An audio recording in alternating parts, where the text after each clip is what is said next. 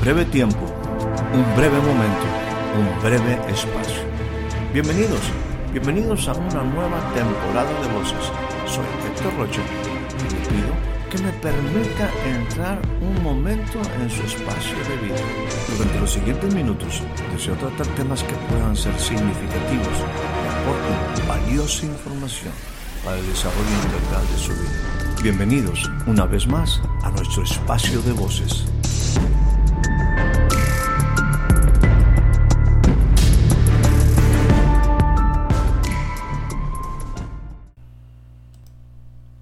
Le doy a usted la más cordial bienvenida a este nuevo breve espacio espacio de voces. El día de hoy estaremos tocando como siempre algunos temas que la intención es que pueda usted verlos en una manera práctica y que pueda aplicarlo o que ayude al desarrollo de su vida. Creo que las escrituras están diseñadas definitivamente para ayudarnos con cosas que son parte de la vida cotidiana, realidades a las que nos enfrentamos y que debemos atender, debemos meditar, debemos considerar, debemos dejar que la palabra transforme nuestro corazón, añadir conocimiento a nuestra vida, porque acumular conocimiento es acumular riqueza. El conocimiento es fundamental en nuestra vida. El día de hoy usaré una pregunta que espero sea un marco de referencia para lo que vamos a compartir. Esta pregunta es ¿hasta cuándo estará dividido tu corazón? ¿Hasta cuándo estará dividido nuestro corazón? Esto es sumamente importante desde el punto de vista de las realidades de la vida. Me refiero al apóstol Pablo, palabras del mismo que se encuentran en la carta de él a los romanos en su capítulo número 7, versículo 14 en adelante. Dice de esta forma, porque sabemos que la ley es espiritual, pero yo soy carnal, vendido a la esclavitud del pecado. Aquí de inicio se nos plantean dos cosas que son sumamente importantes que ubican nuestra vida precisamente en esa realidad. La primera cosa es entender como un punto muy importante base esto que él declara al decir sabemos que la ley es espiritual. Y esto es sumamente importante, que nosotros entendamos que cuando vienen los mandamientos de Dios, que cuando vienen los principios que muchas ocasiones mencionamos como parte del reino, están en un ámbito que podemos denominar espiritual. Esto es, si queremos una vida de trascendencia, tenemos que aspirar a cosas a cosas precisamente espirituales que den trascendencia a nuestra vida. Pero que juntos podamos comprender lo que Pablo está planteando. La ley es espiritual. En otras palabras, lo que es de Dios, los mandamientos, los principios, la vida que Dios plantea es desde el punto de vista espiritual. La otra realidad que puntualiza Pablo es una cuestión que yo creo que no tenemos por qué abundar sobre ello. Todos conocemos esta situación. Él dice, pero yo, yo soy carnal. Si nosotros nos transportamos a la pregunta inicial de hasta cuándo estará dividido mi corazón, establezcamos algo sencillo. Si nos identificamos con Pablo, yo soy carnal. Yo soy carnal. Quisiera ser espiritual. Y es ahí donde vamos a disertar qué implica entrar en este proceso de emancipación hacia la vida del espíritu. Así que al tratar este tema, lo que estamos viendo es cómo es un proceso real para resolver realidades de nuestra vida de emancipación de mi vida carnal hacia la vida del espíritu.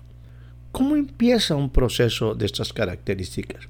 Quisiera puntualizar que básicamente estaremos hablando alrededor de cinco verbos. Hacer, practicar, aborrecer, querer, deleitar. Vuelvo a mencionarlo. Son cinco verbos. Hacer, practicar, aborrecer, querer y deleitar. Te invitaría a que usted lea con, con detenimiento eh, este pasaje de, de Romanos 7, 14 en adelante, y va a entender lo que parece que es muy redundante, pero está planteando una realidad. Permítame abundar sobre lo siguiente. Pablo, en su carta a los Corintios, en su capítulo número 12, versículo 7, dice lo siguiente. Habla él en el contexto de su humanidad, en su posición de hombre. Permítame ampliarlo. Y que por la grandeza de las revelaciones que yo he tenido, no me levante incorrectamente, a mí me es dado un aguijón en mi carne. Un mensajero del maligno, para que no me enaltezca sobremanera.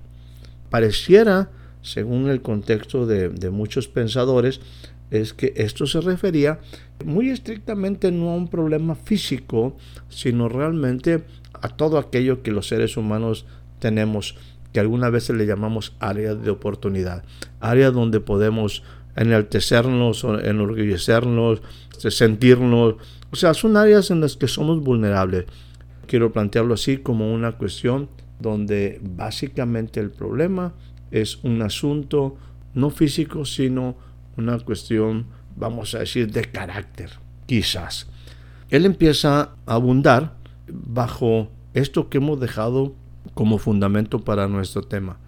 La ley, los mandamientos, los principios de Dios, el reino es espiritual, pero yo soy carnal y estoy expuesto a la esclavitud del pecado. Ya en el versículo 15 del capítulo 7 dice lo siguiente, porque lo que hago no lo entiendo, porque no practico lo que quiero hacer, sino lo que aborrezco, eso hago. Sumamente importante este versículo. Definitivamente podemos todos identificarnos con esto. Lo que hago, algunas veces, muchas veces, como soy, no lo entiendo, porque no he podido poner en práctica lo que quiero hacer, sino por el contrario, lo que aborrezco, que me hace daño, eso hago. ¿Por qué lo que hago no lo entiendo? ¿Por qué? Porque no practico lo que quiero hacer. Déjame ponerlo de esta forma empezamos a exponernos a las cosas espirituales y nos damos cuenta que deseamos, obviamente, queremos hacer algo diferente, sobre todo porque eh, venimos de una vida alejada de esos conceptos espirituales porque estamos alejados de Dios. Pero empieza esa intención de querer hacer algo diferente o de buscar algo diferente. La realidad es que aunque quiero hacer algo diferente, lo que hago no lo entiendo. Y finalmente no practico, o sea, no logro incorporar, no llego a poner en práctica lo que sí quiero hacer. Ese sería el primer punto en nuestro proceso de emancipación de la carne hacia la vida del espíritu.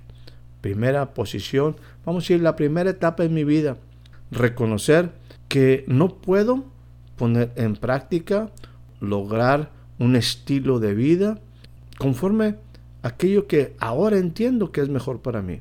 Ahora estoy en un punto de hacer algo diferente, pero cuando intento hacer las cosas no lo puedo practicar en una forma constante y cotidiana. Aparece un segundo paso, una segunda etapa en este proceso.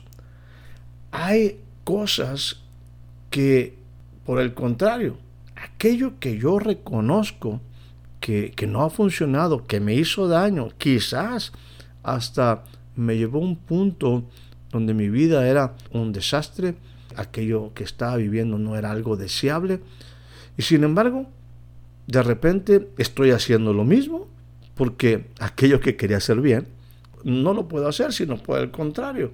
Ahora sigo haciendo lo que aborrezco. Quisiera plantear que el aborrecer, déjenme ponerlo en un contexto positivo, es un indicador de un despertar hacia una vida diferente. Estoy planteándolo desde un punto positivo, porque sería muy malo el no comprender que hago mal y que ese mal me hace daño. ¿Cómo voy a amar aquello que me hace daño? El punto aquí es que hay cosas que en el pasado o en el presente sé que me hacen daño, pero no las puedo, no las puedo erradicar de mi vida. Las aborrezco, sin embargo, vuelvo a caer en la misma situación. Lo que hacía mal, porque el mal tiene consecuencias, no puedo amarlo. Pero ¿cómo salir de ello?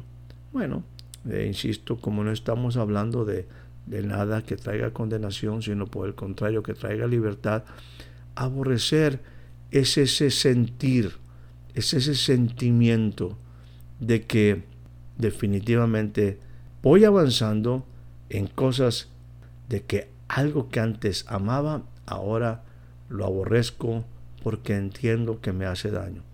No lo he superado todavía, pero ese indicador de que hay una vida diferente a la cual puedo tener acceso y que en mi vida anterior pues lo veía como quizás hasta normal, quizás hasta eh, natural, pero ahora yo entiendo que eso que sea mal tiene consecuencias a mi vida. Ahora utilizo el versículo 16 del capítulo 7 para abundar sobre esto. Y dice, y si lo que no quiero hacer, eso hago, estoy de acuerdo con la ley, reconociendo que la ley es buena. ¿Por qué la ley es buena? Porque yo sé que en mí, es decir, en mi carne, y ahora lo entiendo, en este despertar, no habita nada bueno. Porque el querer, el querer está presente en mí, pero el hacer las cosas bien, no. El querer, y esto es bien importante. Y permítame aquí ampliar y voy a introducir una palabra que, que no está en la escritura, pero, pero me parece interesante. Dice, estoy hablando en el mismo contexto del mismo versículo, porque el querer ya está presente en mí, pero el hacer el bien no, todavía no lo puedo llevar a la práctica en una manera continua. Lo que sí me doy cuenta es que algunas cosas que anteriormente me parecían normales, ahora como que ya no me agradan y llegan al punto de aborrecerlas porque sé que no me va a ir bien, sé que las cosas no son por ese rumbo, estoy intentando vivir una vida diferente. Y esto me lleva al tercer paso, versículo 21. Así que queriendo, aquí hay un deseo, deseando, queriendo yo hacer el bien. Dese cuenta, hay cosas que antes aborrecía y empiezo a tener un sentido, un deseo, de querer yo hacer las cosas bien. Sin embargo, aquí es donde apruebo la ley de que el mal sigue presente en mí. Pero yo ya tengo un deseo, querer está presente en mí, aunque no puedo negar la realidad de que también el mal está presente en mí.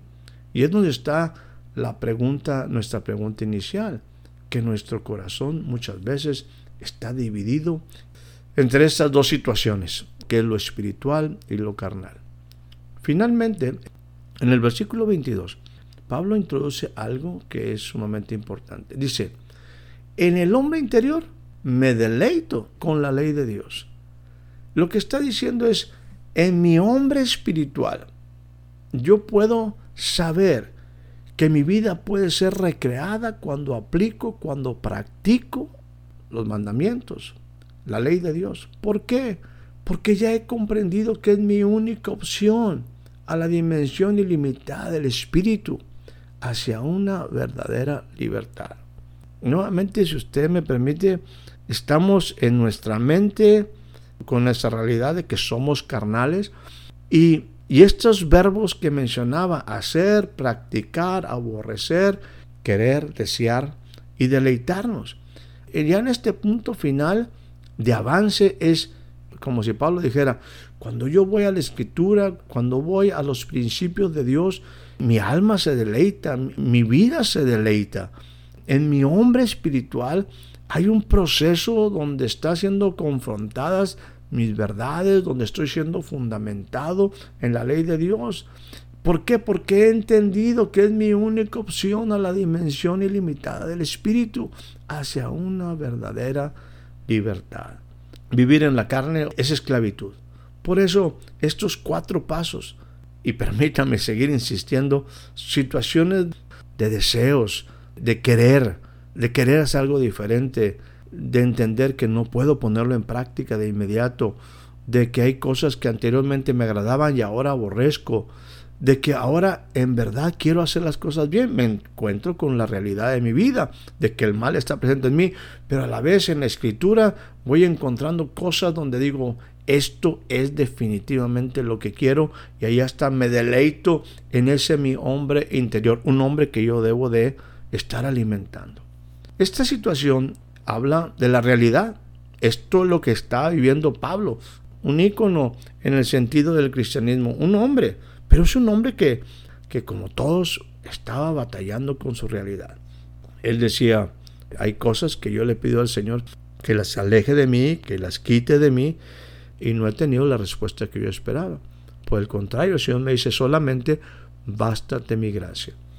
Cuando Pablo está disertando sobre esto, hay algo que es sumamente fuerte cuando en el versículo 24, y estoy leyendo de, recuerde usted que estamos en Romanos 7, dice, miserable de mí, miserable de mí. Yo no sé cuántos de nosotros en algún momento hemos expresado este tipo de, frases, miserable de mí. ¿Quién me libertará? ¿Quién podrá darme libertad de este cuerpo de muerte? Está hablando de la vida carnal. Permítame ir concluyendo. Siempre he dicho que si aquí terminara este discurso o esta enseñanza de Pablo, pues sería muy triste, porque estamos hablando de la realidad de nuestro cuerpo de muerte, de nuestra vida carnal.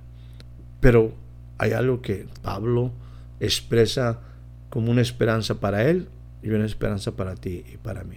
Ya en el versículo 25 dice algo que yo considero como máxima del Evangelio. Gracias a Dios por Jesucristo nuestro Señor. Sí, mi amado. Sí, mi amigo. Sí, mi amiga. Eh, gracias a Dios por Jesucristo. Gracias a Dios por ese que nos dice, si nos apropiamos de las mismas palabras del apóstol, bástate mi gracia.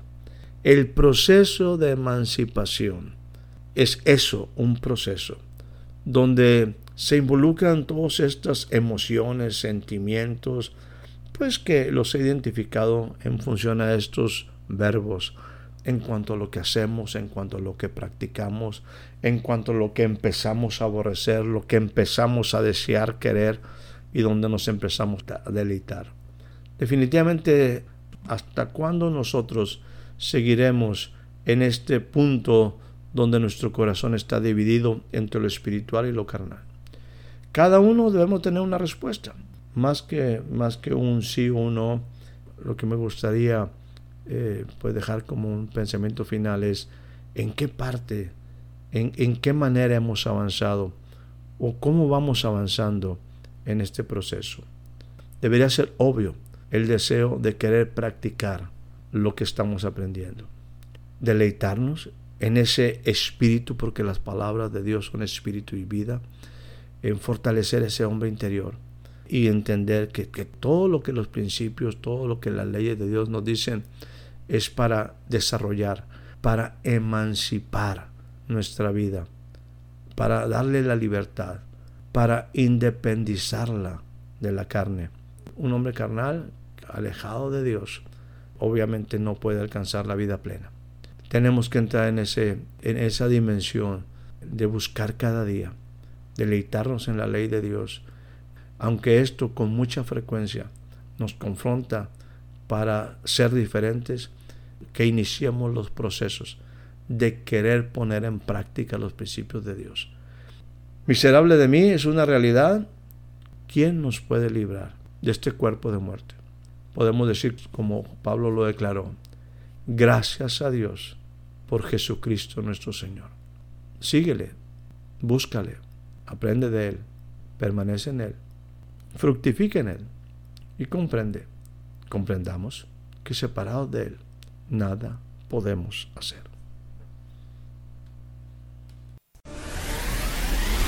Espero haya disfrutado de este breve espacio de voces. Soy Héctor Rocha. Hasta la próxima.